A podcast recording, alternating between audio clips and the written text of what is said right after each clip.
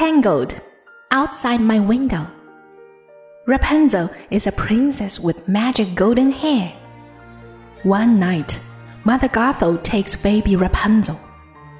She wants Rapunzel's magic hair to make her young.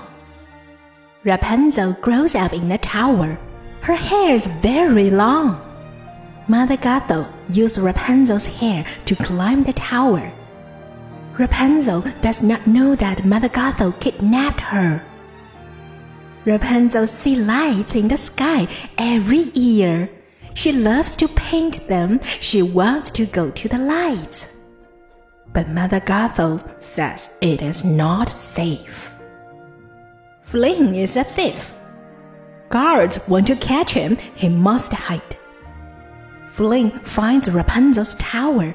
He can hide there. Rapunzel finds Flynn in her tower. She's scared. She catches him, then she hides him in the closet. Rapunzel still wants to go to the lights. She asks Flynn to take her, then she will let him go. Flynn says yes. Rapunzel leaves the tower. Mother Gothel cannot find Rapunzel. She thinks Flynn kidnapped her. Mother Gothel is angry. Rapunzel goes to a pub.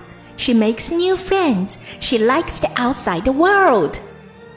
The guards find Flynn and Rapunzel. Their new friends help them escape. Rapunzel and Flynn find a cave.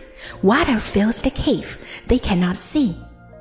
Rapunzel uses her magic hair. It glows and shows the way out. Rapunzel sees the kingdom. Rapunzel sees a picture. It shows the king, the queen, and the lost princess. The princess has the same green eyes as Rapunzel. Rapunzel sees the lights. She and Flynn fall in love. But Flynn sails away. Rapunzel is sad. She goes back to the tower with Mother Gothel. Rapunzel learns that she's the lost princess. Mother Gothel sent Flynn away. Rapunzel wants to leave, but Mother Gothel will not let her go. Flynn comes to save Rapunzel. She cuts her hair. The magic is gone. Mother Gothel turns to dust. But Flynn is hurt. Rapunzel cries. Her tears heal Flynn. Everyone welcomes Princess Rapunzel home. They all live happily ever after.